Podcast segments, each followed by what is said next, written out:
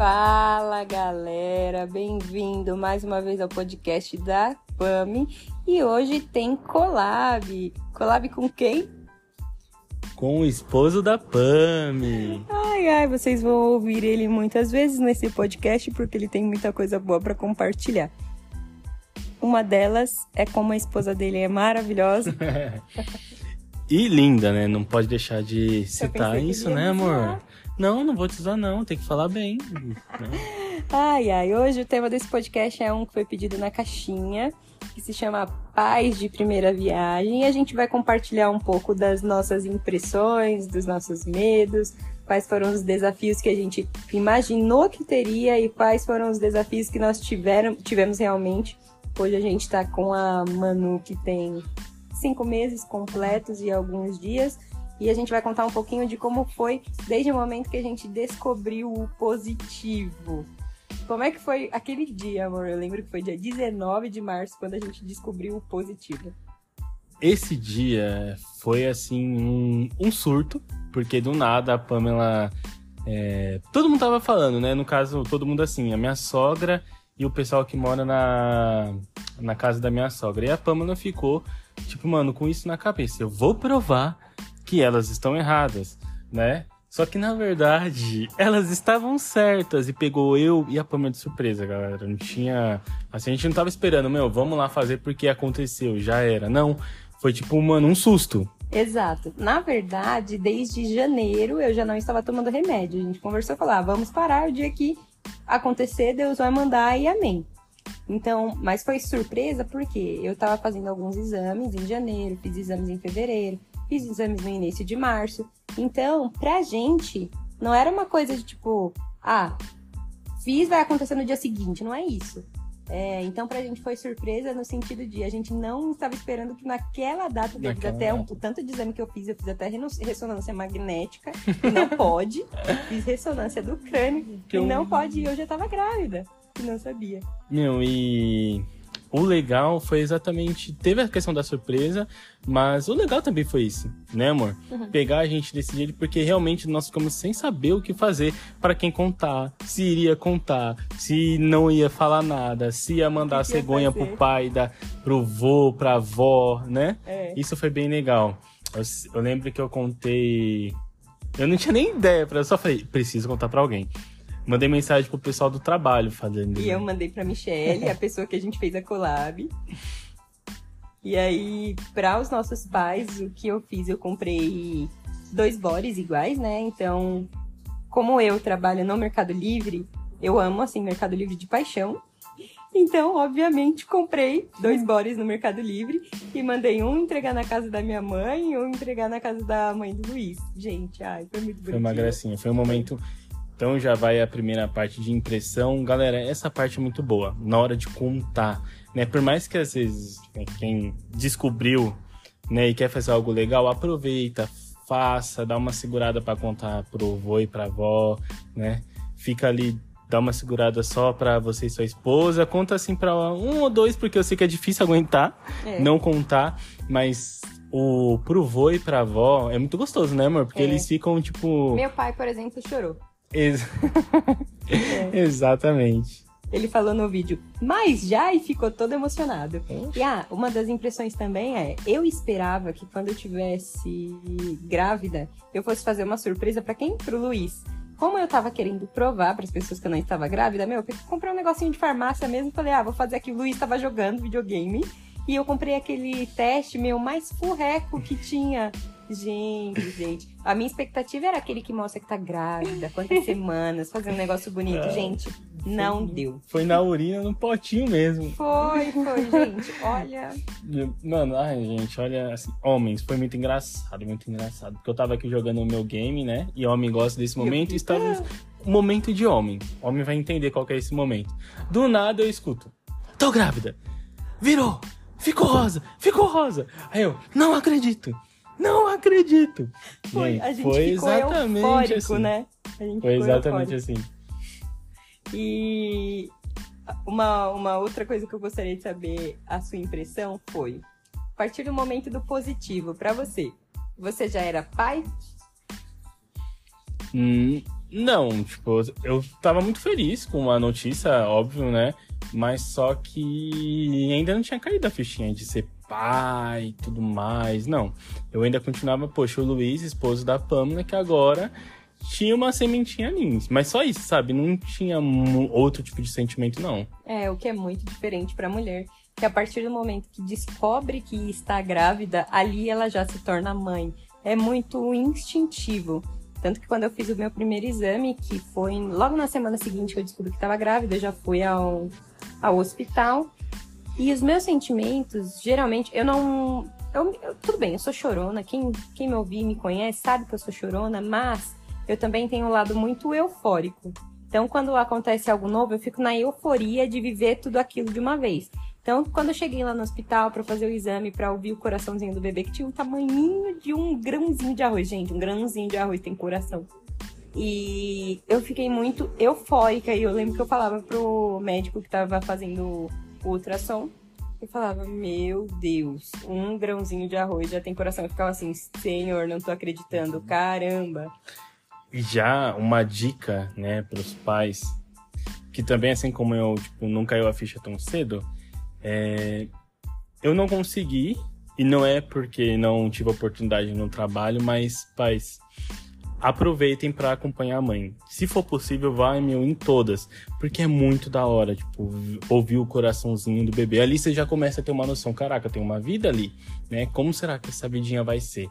E eu só consegui fazer isso, se eu não me engano, nas duas últimas, que a bebê já estava toda formada, né? Então já foi algo assim meu, muito top, uma experiência muito boa. Mas é legal, tipo, conseguir em todas, é. se for possível. É que na verdade também para as mulheres, para as mães, as mães têm direito a toda a consulta pré-natal, né?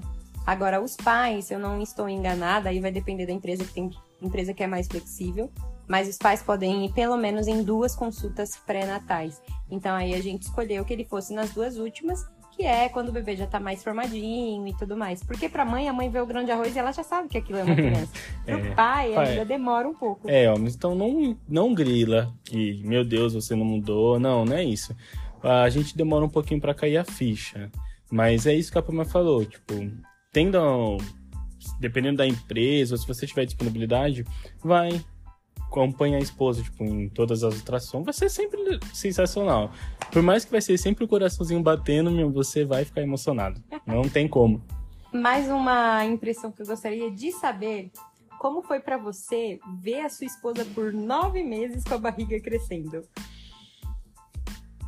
Ah, vamos lá. Porque muita coisa tá. muda, né? Muda, muda emoções. Aquela pessoa que casou com você não é a mesma que estava gestante. É. Olha, para vocês entenderem como foi para mim, tá? Pensa numa metamorfose de uma borboleta. Que ela lá é uma lagarta, depois vai pra pupazinha, e depois ela sai lá da pupa e vira uma linda borboleta. Meu, a Pamela, quando ela foi né, passando a gestação, era mais ou menos assim para mim. Porque transforma demais. Transforma muito, muito, muito. Ela vai ficar é, dependendo mais da gente, porque conforme vai aumentando a barriga, algumas coisas ela não pode fazer. Inclusive, eu ficava muito bravo com ela, porque ela subia nas coisas e abaixava. E para mim eu tinha um medo, eu falei, meu Deus, ela pode cair, e se ela abaixar, eu falo, o bebê vai nascer, né? Então, eu era bem mais protetor nessa questão. Tipo, eu ficava muito mais em cima da Pamela do que o normal, quando ela, tipo, não tava com a bebê, né? Porque uma coisa que a gente pensa, poxa, não muda nada no homem. Uma coisa muda, vocês vão perceber a questão da proteção. A gente, tudo, em qualquer canto da casa que a gente olha, a gente vê perigo. Isso é uma coisa do homem, esse instinto da gente querer proteger. Isso vai aflorar muito mais. E às vezes a esposa até vai falar: Caraca, meu, sai do meu pé. Só que na verdade não, é porque a gente percebe que tá tendo mudanças ali e agora você não tem que proteger só a sua esposa, mas o bebê que tá ali também. É, e o que que acontece, assim, na minha visão de todo esse período? O Luiz, ele trabalhava, né? Eu também trabalhava, mas eu trabalhava home office. Então eu passava muito tempo aqui em casa. Ali nos primeiros meses eu tive alguns desconfortos com enjoo. Nos primeiros três meses foi literalmente uma chave. Acabou o terceiro mês, acabou os enjoos. E, e eu ficava muito tempo em casa, então não ia ficar esperando ele chegar para fazer as coisas. Então eu fazia o que eu conseguia, até porque eu conseguia fazer muita coisa. Uma, eu acho que o que precisa ser desmistificado, e é claro, salvo as exceções, porque existem mulheres que passam por alguns problemas de saúde na gestação. Então, para essas mulheres é importante a, seguir todas as recomendações do, do médico é, obstetra, né?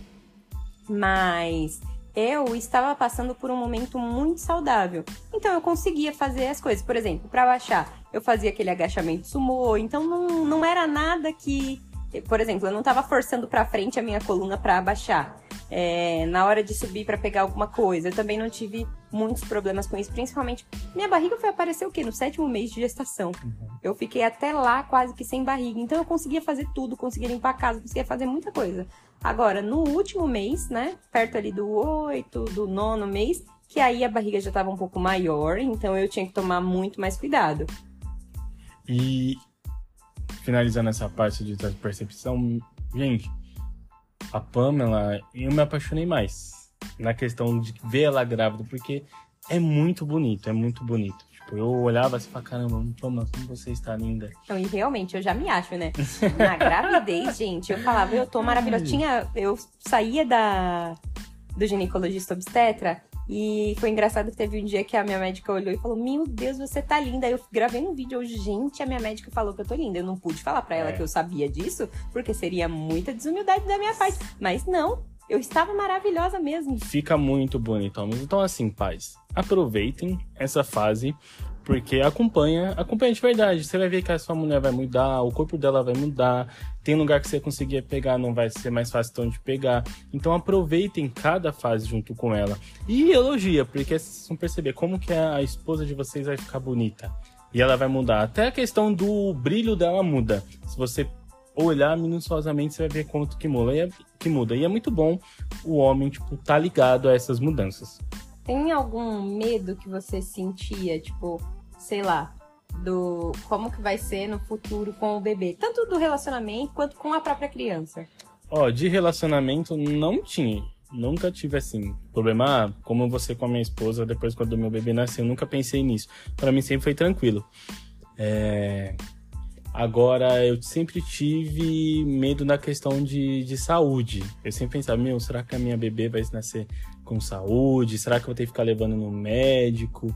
Essas coisas sempre me preocupou. Graças a Deus, tipo, ela nasceu super bem, né? Tipo, é uma garota, tipo, uma bebê normal. A gente deixa ela colocar as coisas na boca normal também, a gente não grila. Ela já até lambeu o chão, gente, então... Exatamente. São fases que o bebê passa, né?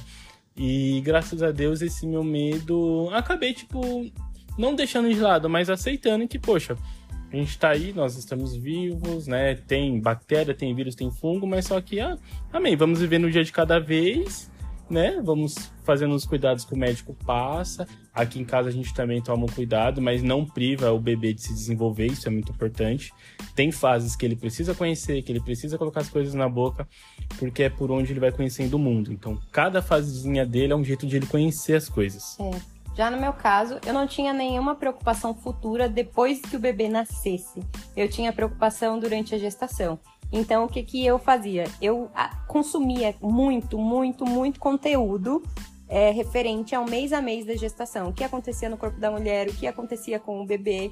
E isso, para mim, foi muito positivo durante a gestação, mas no pós, eu acabei, vou falar entre aspas, me ferrando. Por quê? Eu não estudei nada sobre o sono do bebê, eu não estudei nada sobre a rotina do bebê. Então, quando a Manuela nasceu, eu fiquei tipo, e agora? O que que eu faço? Tanto que quando eu saí do hospital, saíram algumas lágrimas, porque eu fiquei pensando, cara, eu entrei aqui sem nada, agora eu tô levando isso. O que que eu vou fazer? Sem contar que durante a gestação você já fica pensando, meu Deus, agora eu tenho uma filha. Tipo, eu não sei cuidar direito de mim, e agora?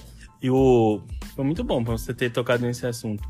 E, ó, para perceber o quanto a chave da mãe já virou há muito tempo. Eu não tive essa perspectiva da Pamela. Eu saí do hospital com um bebê, mas beleza, só saí. Eu fui começar a entender que, cara, agora eu tenho uma filha. Quando ela completou um mês, um mês e um pouquinho, que eu vi que aí sim o buraco era um pouco mais embaixo e tinha que demandar um tempo muito maior. E aqui já fica um, uma, uma dica, inclusive eu não fiz, a Pamela buscou muito conhecimento. eu fui buscar conhecimento quando a Manuela nasceu. Então eu fiquei muito perdido nessa questão de como pegar direito no colo, trocar uma fralda, tentar fazer dormir, qual era a melhor maneira. Tudo isso eu fui aprender com a Manu já aqui. E aí era um pouco mais difícil porque tinha que fazer já, já era na hora do vamos ver, não do vamos pesquisar a teoria. E é né? nessas horas que geram atrito até entre o casal. Exatamente. Porque a, gente, a mulher é muito instintivo, é incrível. A gente já sabe como pegar, a gente já sabe o que fazer, é muito doido. E não, e não precisa, às vezes, ninguém falar, a gente só sabe. Agora, o homem, não. Então, aí, por exemplo, seu bebê chora no colo do pai. Porque eu, por exemplo, sou uma pessoa que não dou muito espaço. Quase nenhum, né? É foi difícil entender que tinha que dar o espaço do pai. Foi. Ainda é um pouco dependendo do, da temática, assim, relacionada a ela. Mas no início era muito pior. Então, por exemplo, ela tava com cólica, o Luiz queria me ajudar. Eu não entendia que ele queria me ajudar. Eu só tava olhando o fato dela chorar e não querer ficar no colo dele porque ele não tava conseguindo acalmar ela. E isso tem a ver exatamente com as dicas que. Olha, eu, eu não busquei, né? Eu não busquei, mas se tem pais que, tipo, já se interessaram desde o início, cara, muito legal. Façam isso independente do primeiro e segundo filho, porque cada gestação é diferente.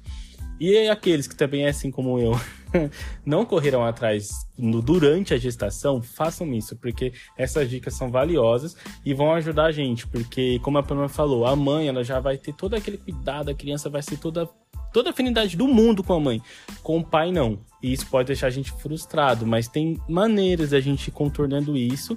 E pais, querendo ou não, isso é muito bom pro bebê.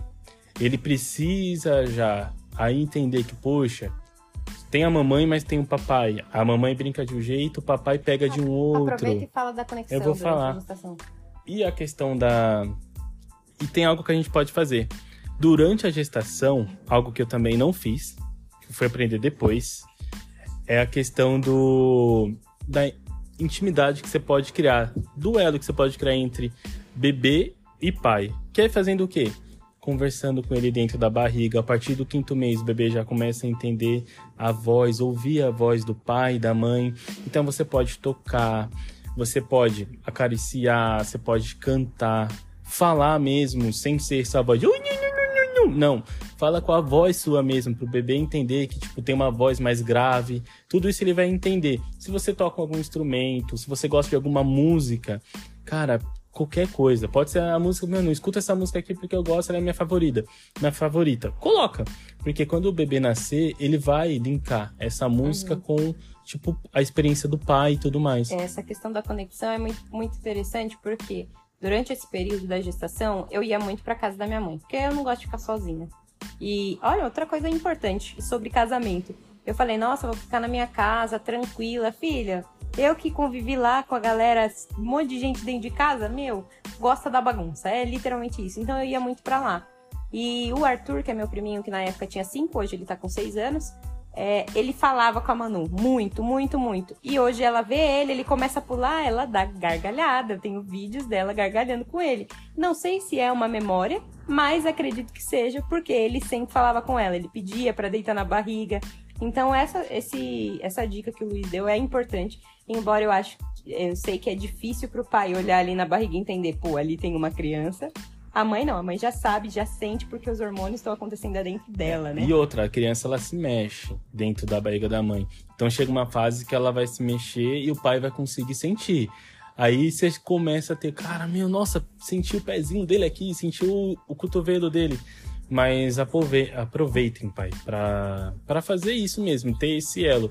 E não tem como, é, é isso, chegando, conversando, põe uma musiquinha, faz total diferença. Quando o bebê nasce, eu não fiz, então, infelizmente para mim eu tive que ir na raça, com o bebê chorando mesmo, pegando no colo, a Pamela doida, estressada do meu lado. E aí agora a Manu fica comigo de boa. Mas eu conheci pais, se você colocar na internet, que fizeram isso e o bebê, mano, suavaço com eles quando nasce. Exato. Então é bom. É, uma coisa importante também dizer é que cada pais passam pelas suas experiências. Então pode ser que vocês já estejam fazendo algo que a gente não fez, ou que vocês vão começar a fazer algo que a gente fez e que por aqui deu certo. Vocês vão sentir a realidade quando o bebê nascer E aí vocês vão passar por cada etapa. Com o bebê, o que é importante também saber. É um desafio, gente. É. Todos os dias é um desafio. E outra dica, galera. O bebê, uma coisa que é universal para todos, né? Eu sei que cada pai vai, vai ser. Tem, vai ter a sua maneira, seus jeitinhos de dar certo, aquilo dá certo, outras coisas dão errado. Mas uma coisa universal é tipo o carinho e o amor. Independente se é o pai ou a mãe, os dois têm que dar a mesma quantidade de carinho e amor. Né? O pai do jeito dele, porque isso é muito bom, né? Pais brinca, faz aviãozinho, cria memória com o seu bebê, para ele entender que, poxa, o papai é de um jeito, a mamãe é de outro. É legal ter essa diferença. Não com... fica uma competição entre vocês. Criem é, o momento de divertir cada um o, o seu. E evitem ao máximo discutir junto com o bebê, porque a criança acaba sendo uma esponja. E é incrível como ele, ela, a criança absorve o estresse da mãe. Então, se o pai e a mãe discutem, vocês vão ter uma criança à noite muito estressada para dormir. Vocês vão ficar mais estressados ainda. Então, tomem cuidado com isso. É, e eu tive um desafio, né, na, ali na, nos primeiros 15 dias da Manu, e até um mêsinho depois também, porque eu tive problema com a amamentação. Não no sentido de machucar, não tive nada desse, nesse sentido, mas na pojadura, que é a descida do leite, desceu muito leite, a Manu ainda não mamava tanto, então empedrou meu leite. Eu fiquei com calafrios Sério? uma noite. O Luiz não sabia se acudia neném ou se me acudia. E eu morrendo de frio lá porque me deu febre. Fui pro hospital, meus pais ficaram com a Manu. E aí, enfim, chamei uma consultora. Eu lembro que isso foi no sábado, no domingo. Tinha uma consultora de amamentação aqui no condomínio.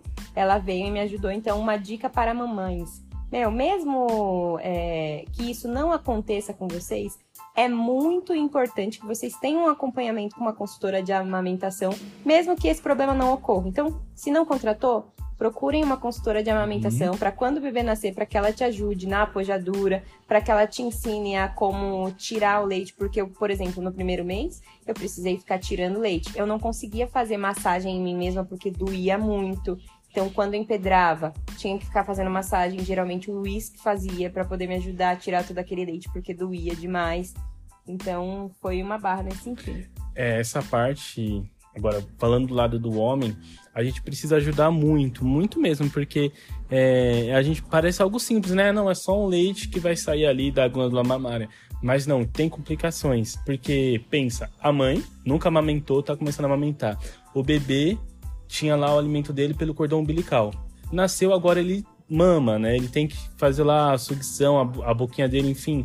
Então os dois estão aprendendo ao mesmo tempo. E às vezes vai acumular leite. E o homem, ele pode ajudar na qual questão? Na massagem. Por isso que a Pamela falou que é legal ter uma consultora uma consultora, porque ela vai ensinar a mulher a fazer a massagem e assim ensina o homem também, porque quem vai passar 24 horas praticamente do dia, né? É você ali quando chegar em casa. Então, se a esposa está cansada, poxa, faz uma massagem no seio para não empedrar. Isso é muito no começo, né, amor? E importante também, cara, olha, eu sei que no YouTube tem muita coisa importante que salva, assim, que dá um help. Mas o que, que eu aprendi quando a consultora veio? Existem dois tipos de massagem. Tem a massagem que ajuda na descida do leite, que estimula é, a produzir mais leite. E tem a massagem para desempedrar o leite. É diferente. É muito diferente. E conforme foi passando o tempo, aí sim, quando eu já tinha me livrado um pouco desse problema, aí eu comecei a conseguir fazer a massagem no chuveiro e conseguia sozinha. desempedrar, porque eu percebia quando ia começar, e aí eu conseguia fazer isso sozinha. Bom, galera, é isso daí. Acredito que a gente conseguiu passar bastante experiência nossa. Não sei se ficou faltando alguma. Não, é que agora a gente está partindo para um novo desafio, que é a minha volta ao trabalho. Exato. E aí a bebê vai pra Vai creche. pra escolinha. Então a gente ainda não consegue compartilhar esses momentos porque ainda não ainda chegou. Começa segunda-feira, justamente no dia de então, hoje que vocês estão ouvindo esse podcast. Pode ter certeza que mais para frente a gente vai trazer, né, amor, vai. algumas coisas. Mas o que eu peço é... para vocês é: compartilhem muito esse conteúdo, Fala pra gente o que, que vocês acharam. Aí no Spotify tem uma caixinha do que, que você achou desse episódio. Tem também o meu Instagram, que é arroba Pamela Alckmin, então pode me mandar um direct se tiver alguma sugestão, se você não concorda com alguma coisa, se você já é pai e mãe e passou por alguma situação diferente da nossa, você também pode compartilhar, porque a gente adora saber quais as experiências de vocês. Isso também ajuda muito a gente, viu? Principalmente para quem já tá nas fases de creche, já passou disso, meu, fala pra gente como é que foi a experiência e a gente ama essas trocas de figurinhas. Exatamente. Isso ajuda muito, ensina muito. Não, é isso que é super válido, né? Porque a, o, costumo falar que a gente aprende muito com vocês. Porque, né, amor? A experiência que vocês passam e falam pra gente, e, meu, a gente guarda mesmo. Ah, e para finalizar, tem um, um tema importante. Palpites. Vocês vão ouvir demais, demais, demais. A maioria deles é no intuito de ajudar. Mas a gente sabe que às vezes muito palpite acaba sendo invasivo. Sabe o que, que você faz? Escute se eu tenho uma dica para você, escute os palpites. Mas dentro da sua casa, quem vai saber o que fazer Nossa, é só você, seu marido e seu bebê. Por isso que é muito importante, né, ter aquele tempo para vocês e trabalhando junto, né? Não tem como, é uma parceria. O bebê nasceu, é um desafio muito grande, porque é tudo novo, saiu de lá e agora temos um bebê de 35, 40 centímetros aqui em casa e como cuidar? É, fiquem calmos, calmos, né? Porque vai dar tudo certo. Tem as dicas que a gente passou, coisas que vocês estudaram, só ir praticando e aplicando e entendam, nada é tipo único. Não é uma receita. Não é uma bolo, receita, né? porque é uma vidinha. Então, o seu bebê é de um jeito, vocês são de um jeito, mas procure encaixar da melhor maneira e fazer essa rodinha girar bem certinho, né? Que aí dá certo. Exatamente. Galera, é isso que a gente tem para hoje. Espero que vocês tenham gostado. Nos sigam para mais dicas. e até a próxima. Valeu, falou! Valeu, falou, falou!